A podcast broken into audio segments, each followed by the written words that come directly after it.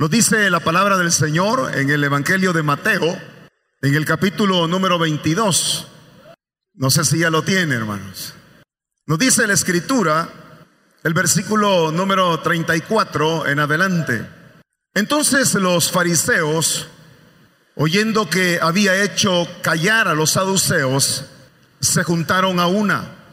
Y uno de ellos, intérprete de la ley, preguntó por tentarle diciendo, Maestro, ¿cuál es el gran mandamiento en la ley? Jesús le dijo, Amarás al Señor tu Dios con todo tu corazón y con toda tu alma y con toda tu mente. Este es el primero y grande mandamiento. Y el segundo es semejante. Amarás a tu prójimo como a ti mismo. De estos dos mandamientos depende toda la ley y los profetas. Amén, Señor. Amén. Pueden sentarse, por favor. Bien, tenemos unos minutos para que usted me ayude y me preste atención y que podamos esta noche sacar una reflexión de estos pasajes que de la escritura que hemos leído y que creería yo son sumamente conocidos. ¿Qué es lo que aquí estaba sucediendo? Lo que estaba pasando es que el Señor Jesús había tenido ya previamente a esta experiencia una conversación con un grupo de religiosos de, su tiempo que le preguntaron acerca del el matrimonio en la resurrección.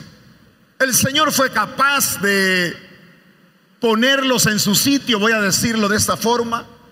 El Señor fue capaz de presentarles una verdad que ellos quizás voluntariamente ignoraba. Pero la escritura nos dice que cuando aquellos quedaron silenciados, se acercó otro grupo de religiosos y la Biblia habla de los fariseos que se acercan con la intención de probar, de poner a prueba al Señor Jesús. Y le hacen una pregunta. Esa pregunta es la que nosotros leemos en el versículo 36 cuando le dicen, maestro, ¿cuál es el mandamiento más importante? Él le va a responder y le dice que el mandamiento más importante es el que hay que amar a Dios con todo el corazón, con toda el alma y con todas con toda la mente. Indiscutiblemente aquellos no pudieron refutar esa verdad porque ellos entendían que así es. Así lo enseña la escritura, así lo enseñaban los profetas, así lo enseñaba también la misma ley de Dios. Dios utiliza, Dios ocupaba el primer lugar. Dios era único para los judíos. Eso era una comprensión que no tenía discusión. Y pienso que para nosotros la mayoría de los que estamos acá de seguro somos cristianos. Le hemos entregado ya nuestra vida al Señor. Y pensaría que no tenemos nosotros dificultad alguna para comprender las palabras del Señor Jesús. A Dios se le tiene que amar no por parte. Dios no nos llama a entregarnos a Él por cierta medida, sino que la palabra nos enseña que a Dios tenemos que amarle completamente, de una manera integral, de una manera absoluta. Por eso habla de que tenemos que amarle con el corazón, tenemos que amarle con el entendimiento y con todas también nuestra alma. Allá en el Evangelio de Marcos se agrega también con todas las fuerzas. ¿Quién de nosotros no sabe esa verdad? ¿Quién de nosotros puede dudar que a Dios no podemos acercarnos con migajas? No podemos acercarnos a Dios por poquito, sino que Dios espera de la vida de cada uno de nosotros una vida completa, una vida entera hacia Dios. Si usted y yo queremos honrar a Dios de verdad, nuestra entrega tiene que ser absoluta. Por eso la Biblia con frecuencia nos exhorta que en verdad nosotros no podemos amar al mundo y amar a Dios. La escritura dice, o nos convertimos en amigos de Dios y en ese caso somos enemigos del mundo. Pero si queremos ser amigos del mundo, nos vamos a constituir en enemigos de Dios. Todos los que estamos aquí entendemos ese principio. Dios no está esperando entonces de nosotros una parte, sino el 100% de nuestra vida hacia Él. Eso es lo que nosotros conocemos como el primer deber del creyente, un deber de amar a Dios de manera incondicional. Y es interesante porque el Señor dice que ese es el más grande de los mandamientos, el más importante de los mandamientos. Con esa expresión el Señor está abordando los primeros cuatro mandamientos que nosotros encontramos en el libro de Éxodo en el capítulo 20. Pero lo que aquel intérprete de la ley no se esperaba era esa segunda parte de la respuesta del Señor Jesús. Porque el Señor luego viene y le dice, y el segundo es semejante. El intérprete no le había preguntado acerca de los dos primeros mandamientos. El intérprete de la ley le había preguntado sobre el más grande de los mandamientos. Pero es el Señor quien le dice, y el segundo es semejante. ¿Y en qué consiste este segundo mandamiento? Él lo va a decir en amarás a tu prójimo como a ti mismo. Y esa frase que el Señor Jesús utiliza es la que resume los siguientes seis mandamientos que nosotros encontramos en el Decálogo, en el capítulo 20 de Éxodo. Esos seis últimos mandamientos resumen el amor que la persona debe de tener hacia su prójimo. Para los fariseos, el prójimo era aquel que estaba en sintonía con ellos. Para los fariseos, el prójimo era aquel que estaba al mismo nivel de ellos, es decir, en esa misma condición espiritual. Para los fariseos, el prójimo no era el judío común y corriente, y mucho menos el judío que estaba apartado de la ley de Dios.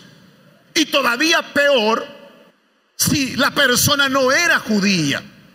Para el fariseo, ese no era su prójimo. Pero para el Señor Jesús, el prójimo no solamente es el que está cerca o el próximo, como también se dice, sino que para el Señor Jesús, el prójimo es aquel que también tiene una necesidad. Y esta frase que yo he dicho es la que el Señor Jesús va a poner un ejemplo en la parábola de el buen samaritano. El prójimo entonces es aquel que está necesitado. El prójimo es aquel que necesita auxilio, socorro, ayuda. Y el Señor está diciendo entonces que el otro grande mandamiento es que tenemos que amar a nuestro prójimo como nos amamos a nosotros mismos. Oiga, qué interesante es esto. Qué tan difícil es amar a otra persona. Qué tanto cuesta, qué tanto le cuesta al ser humano ser empático, ser misericordioso.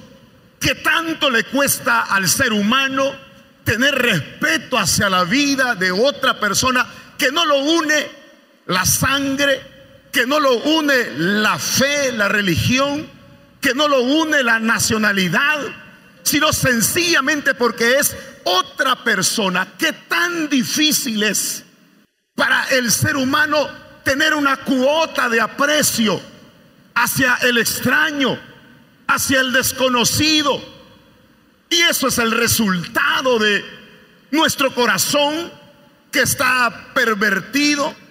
Y ese es el resultado de nuestra caída. Ese es el resultado de nuestra lejanía con Dios. ¿Quién de los que estamos aquí no sabe que primero nosotros pensamos en nosotros mismos antes que pensar en los demás? Siempre va a prevalecer nuestra seguridad antes que la seguridad de otros. Siempre va a prevalecer nuestro interés antes que el interés del otro. Siempre pensamos en nosotros como por un instinto, como por algo tan natural. Así reaccionamos. Por eso es que el Señor Jesús alababa y exaltaba y decía que nadie tiene más grande amor que aquel que uno ponga su vida por sus amigos. ¿Qué tanto cuesta apreciar a otra persona? ¿Qué es lo que sucede con el ser humano que se le hace difícil respetar a otros? El tema que hoy quiero compartir con ustedes y que ustedes ya lo saben de seguro es lo que se conoce como el bullying. Bullying. Bullying, la palabra bullying es intimidar, es una palabra en inglés, que la hemos utilizado ya en nuestro idioma. Y la Real Academia Española prefiere que nosotros hablemos de acoso, porque es una palabra que nosotros entendemos bien en nuestro idioma. El bullying generalmente se relaciona con el maltrato físico, verbal, emocional, social, que se dan entre los estudiantes hacia otra persona determinada. Entonces, el bullying, podemos decirlo, nos reduce a la conducta inapropiada de los jóvenes en el aula de clase.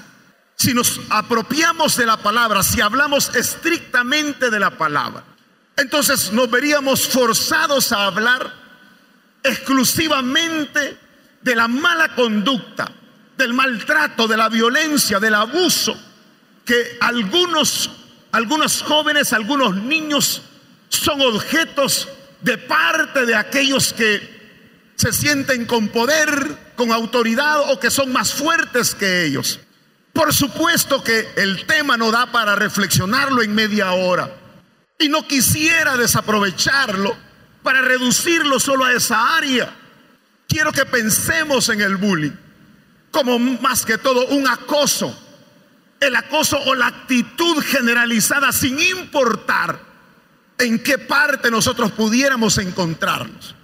Puede ser en el salón de clases, puede ser en bachillerato, puede ser en la universidad, pero también puede ser en el trabajo, puede ser en la familia, puede suceder aún incluso dentro de la misma iglesia. Apenas, hermanos, la palabra tendrá unos sus casi 50 años que salió. Antes era desconocida. Pero eso no significa que el acoso y el maltrato no, no existía. Y en esos 50 años aproximadamente se han levantado estadísticas de la conducta, del comportamiento de los jóvenes. Y usted debe de saber que el país en el cual más denuncias se reciben del acoso, del maltrato entre compañeros, es México. México ocupa el primer lugar de los países de todo el mundo donde más bullying hay. Siete de cada diez jóvenes, señoritas o niños, sufren de acoso escolar en México.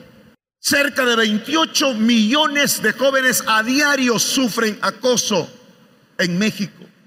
El segundo lugar lo, eh, tiene Estados Unidos tan solamente con seis de, cada diez jóvenes. Y en Estados Unidos hay un detalle bien particular. la, mayor, el mayor, la mayor área del bullying se da a nivel universitario. El tercer lugar lo ocupa China, con 5.8 jóvenes por cada 10. De los países de Centroamérica, Guatemala es el noveno de todo el mundo. Costa Rica es el número 11. Honduras es el número 12. Y El Salvador, nosotros somos el número 14. ¿Qué hace entonces que no se ame la vida? ¿Qué hace que una persona tome una actitud de desprecio, una actitud de rechazo hacia aquellos que son semejantes a nosotros, son seres humanos? El agresor es aquella persona que molesta a una víctima Y lo hace de diferentes maneras. Lo puede hacer a través de la manera verbal, lo hace a través de el internet, lo hace de manera física, lo hace desde el punto de vista psicológico, lo hace desde el punto de vista social, emocional y generalmente el, el acosador se rodea de otros compañeros que o guardan silencio o se vuelven cómplices de esa acción. Quizás, hermanos, para la mayoría de los jóvenes pudiera ser gracioso, para la mayoría de los muchachos pudiera ser divertido el molestar, el intimidar, el asustar, el afectar emocionalmente a otro por tener ciertas características que ya dije. Pudiera ser gracioso molestar a alguien porque su cabello no se parece al de la mayoría de los que ahí están. Pudiera ser divertido molestar a alguien por su color de piel. Pudiera ser gracioso y divertido el molestar a alguien por su estatura, si es muy alto o si es muy pequeño. Pero generalmente no nos percatamos de las consecuencias. Generalmente no nos enfocamos en qué tanto dolor producen nuestras acciones. Acciones que generalmente dije, no las reflexionamos porque vemos que es sencillamente un momento, una broma. Es que no lo estaba diciendo en serio, es que estaba bromeando. Pero es que maltratar a una persona, abusar, intimidarle, no es desde ningún punto de vista una broma, es muy serio. En la palabra de Dios, hermanos, no vamos a encontrar la palabra bullying. Y alguien puede decir, hermano, ¿y por qué tocamos ese tema si no es bíblico? La palabra quizás pudiéramos pensar que no, pero está llena la escritura de actos, de acciones de esa manera. Solamente basta pensar en aquellos jóvenes que dice la escritura que cuando el profeta Eliseo iba subiendo a Betel, comenzaron a gritarle a burlarse de él y le decían, hey, calvo, ¿quién de ustedes ha leído eso en la escritura?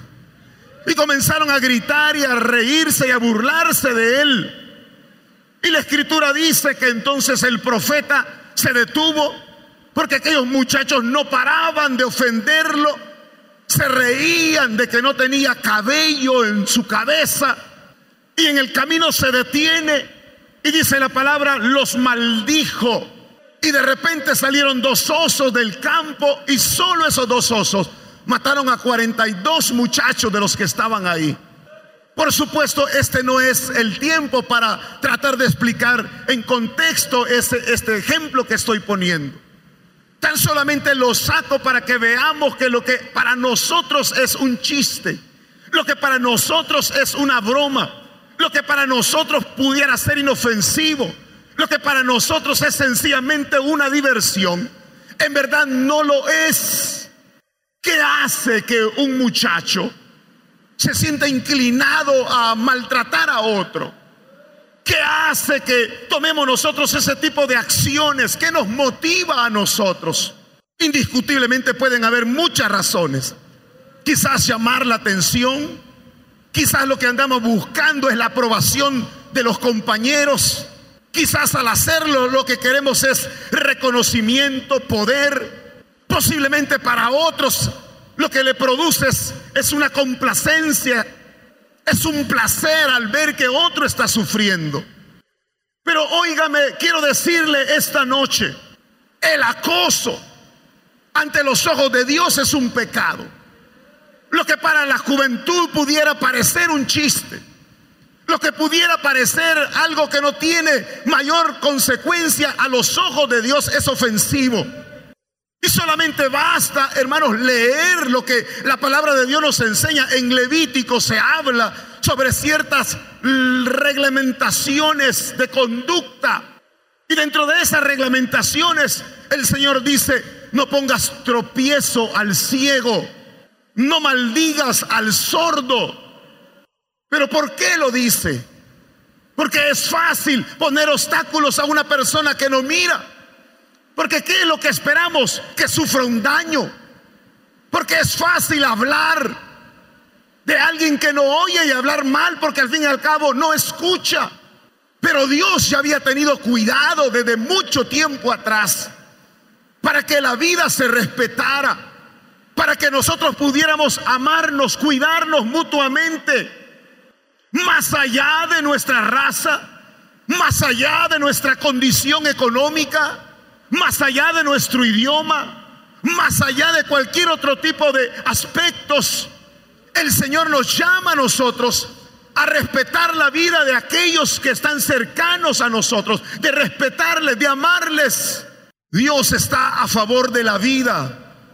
Dios está a favor del bienestar de todos aquellos que Él ha creado. Dejemos de ser sarcásticos. Dejemos de ser violentos. Dejemos de ser prepotentes, petulantes. Dejemos de ser chantajistas. Dejemos de dañar al débil. Dejemos de afectar a aquel que no se puede defender por sí mismo. Dios está a favor de la vida. Dios nos creó. Dios nos hizo y dice la palabra que nos hizo a su imagen y semejanza. Tenemos que cuidarnos. Tenemos que valorarnos. Tienes que respetar. Tenemos que respetar a la otra persona. Y si usted y yo no hemos entendido todavía, hoy quiera Dios que toque su corazón y le haga entender que ese tipo de maltrato, ese tipo de ofensa, de daños, es aborrecible a los ojos de Dios. Es que para nosotros todo es chiste. Las personas hoy están tan vacías que necesitan reírse de algo y buscan al indefenso y buscan al débil y buscan a aquel que tiene una apariencia quizás que es diferente a nosotros. ¿Cómo le gustaría que lo trataran a usted?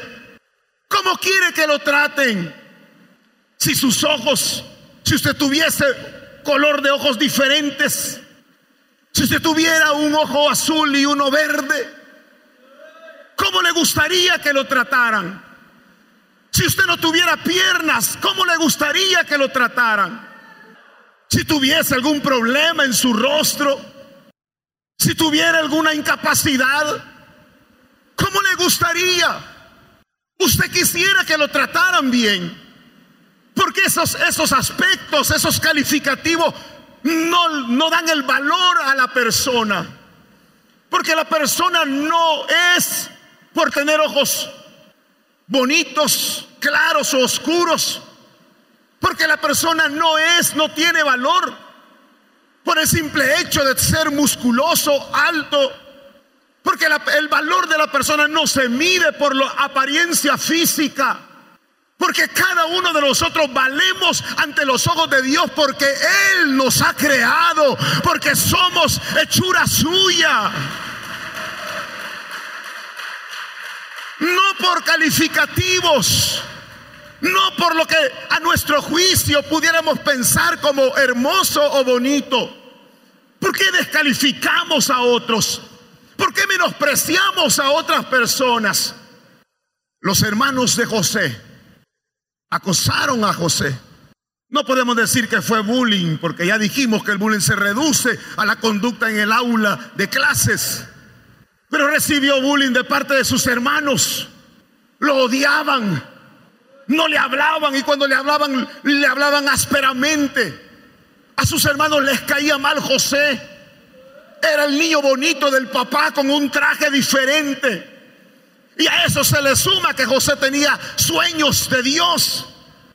Y entonces decían, hey, ahí viene el soñador dentro de la misma familia. ¿Qué pasa con la víctima? ¿Qué sucede con aquel que recibe un ataque desproporcionado, frecuente, constante. ¿Qué pasa con aquel que lo recibe? Es que lo que sucede es que no nos ponemos en los zapatos de ellos. Es que lo que pasa es que lo vemos desde otra óptica, de la óptica de relajarnos y como ya dije, divertirnos. Pero ¿qué sucede con aquel que está siendo acosado, que se vuelve una víctima?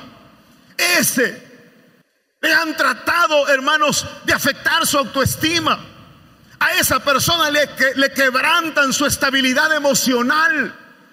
Por eso es que los psicólogos reflexionan y analizan y miran cómo se comporta una persona que ha sido víctima de acoso. Se vuelve distraído en clases, su rendimiento es sumamente malo, en su casa pasa aislado. Algunos logran superar ese tipo de ataques, pero otros tristemente se quitan la vida.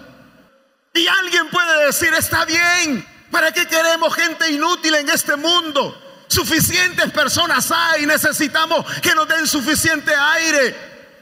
Pero hablar y pensar de esa manera es locura. Hablar y pensar de esa manera es no saber que nosotros no somos jueces. ¿A cuántas personas se les afecta su autoestima? ¿Cuántos ejemplos encontramos en el Internet, en las noticias de señoritas, de jóvenes, de niños que se quitaron la vida? Porque el acoso no solo se da en muchachos, se da en niños, niños de 8, niños de 9 años, como un niño que estaba maltratando a una niñita y lo hacía con frecuencia. Es un caso que se dio en China. Y la niña le dijo a su papá que había un niño que la acosaba, que la maltrataba. Y el papá, airado, va contra ese niño de nueve años y le quitó la vida. ¿Por qué jugamos con las personas? Joven, el Señor te dice, no juegues con los demás. ¿Por qué menospreciamos? ¿Por qué no valoramos? ¿Por qué no nos ponemos a pensar el daño que en verdad tiene un joven o un niño cuando recibe una metralleta de amenazas, de insultos, de ofensas? Son más que golpes físicos. Duelen más. Estos niños y estos muchachos se sienten que no valen. Se sienten humillados. Se les nota en su semblante. Se alejan del grupo no les gusta mezclarse con los demás porque ya lo van a comenzar a molestar. Entonces, a los que sufren de acoso, yo quiero decirles algo. La Biblia dice que Dios piensa en ti todos los días de su vida. La Biblia dice que Él te toma en cuenta. La Biblia nos enseña que Él nos ha hecho y nos ha hecho un poco menor que los ángeles. La Biblia dice que nos ha coronado de favores y de gloria. La Biblia dice que hemos sido hechos a su imagen y semejanza. Es decir, cada uno de nosotros tiene valor a los ojos de Dios. No te sientas menos. No te sientas que no vales. No pienses que fuiste el error de tus padres. No creas que viniste al mundo como un accidente, que no tienes las habilidades o las capacidades que otro muchacho tiene. Tú eres único, eres especial. Dios te formó con sus manos santas y preciosas y te dio vida.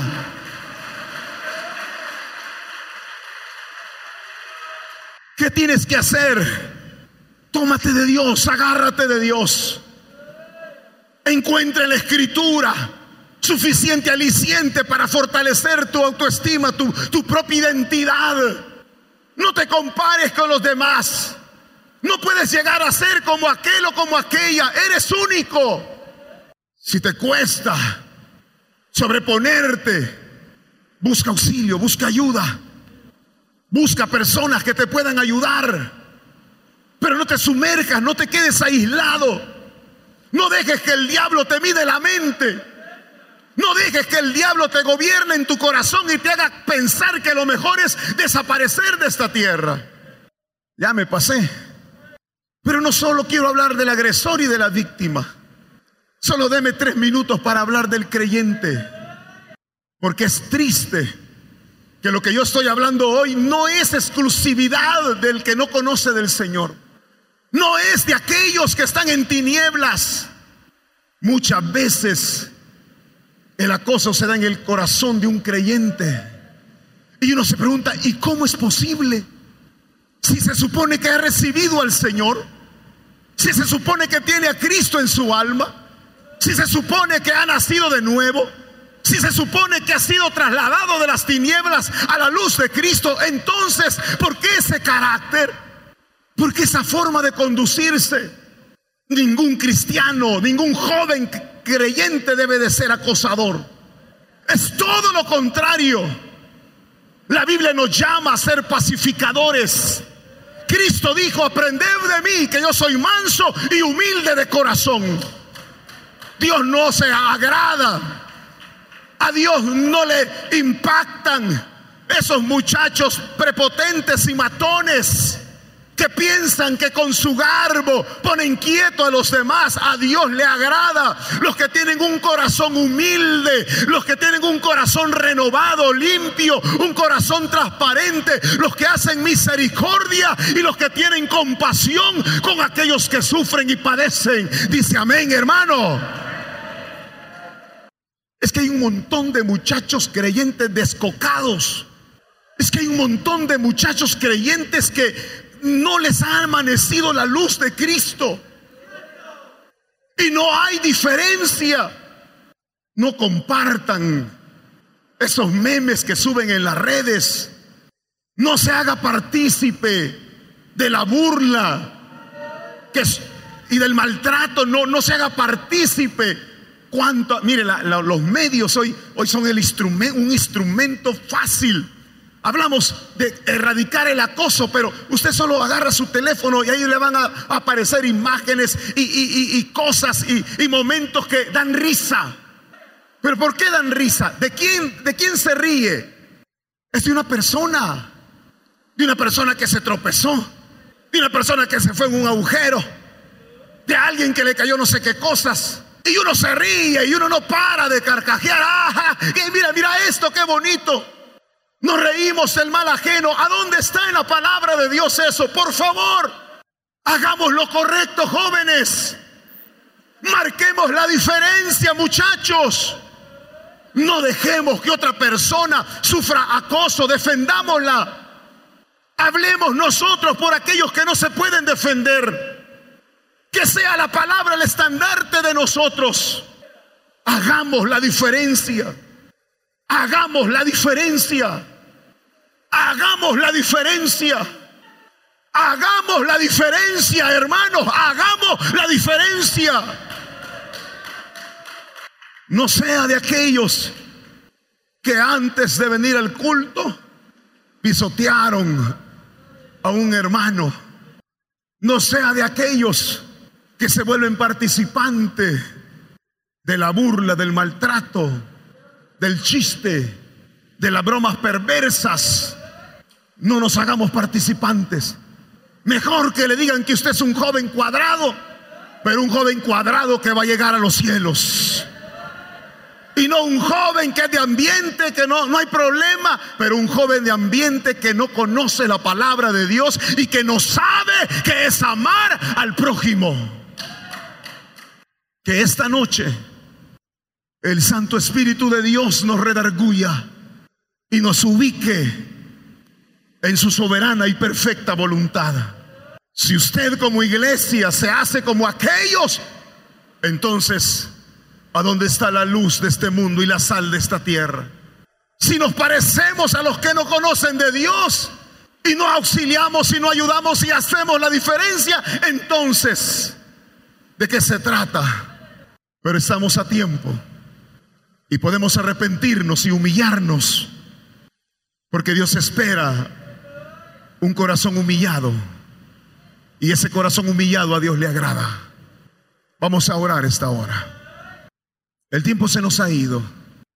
Pero yo no quiero bajar de este lugar sin hacer la invitación, sin desafiar su vida, sin hacerle el llamado para que usted pueda venir al Señor esta noche. Hay esperanza. Y usted puede cambiar su vida si deja que el Señor entre en su corazón.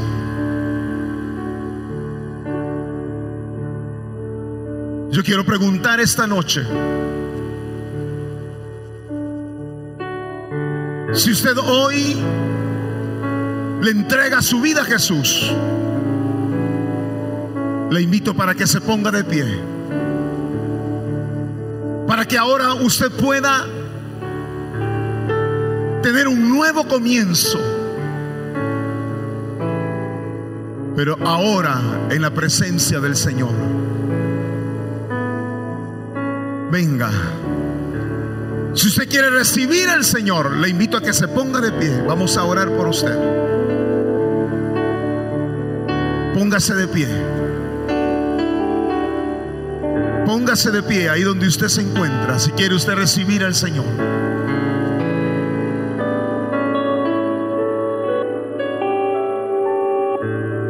Si usted desea reconciliarse con el Señor. Esta es una buena noche. Puede usted ponerse de pie, joven, señorita.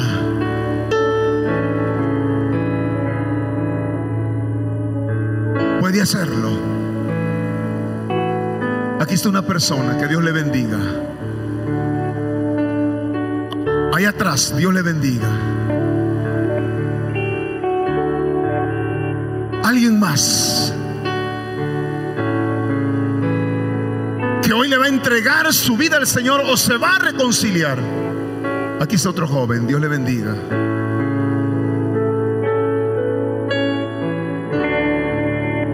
Ya no tenemos mucho tiempo. Le desafío, si Dios le ha tocado su corazón, póngase de pie. Póngase de pie y vamos a orar por usted. Ahí atrás está otra persona. Dios le bendiga. Otro joven. Dios le bendiga. Dios le bendiga también a usted. Aquí adelante. Dios le bendiga. Alguien más que hoy sabe que ha ofendido al Señor. Que es un pecado terrible, que no es broma ni chiste, sino es serio.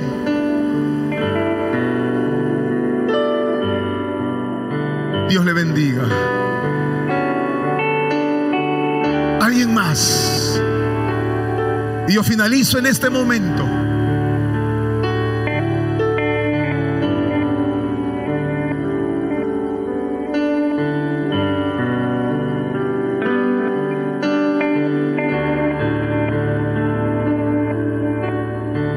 Que estás en los cielos. Muchas gracias por estas vidas que hoy se han puesto en pie. Por perdonarles. Por restaurarles. Te ruego en el nombre poderoso de Jesús que tú les ayudes a vivir amando a su prójimo como a sí mismos.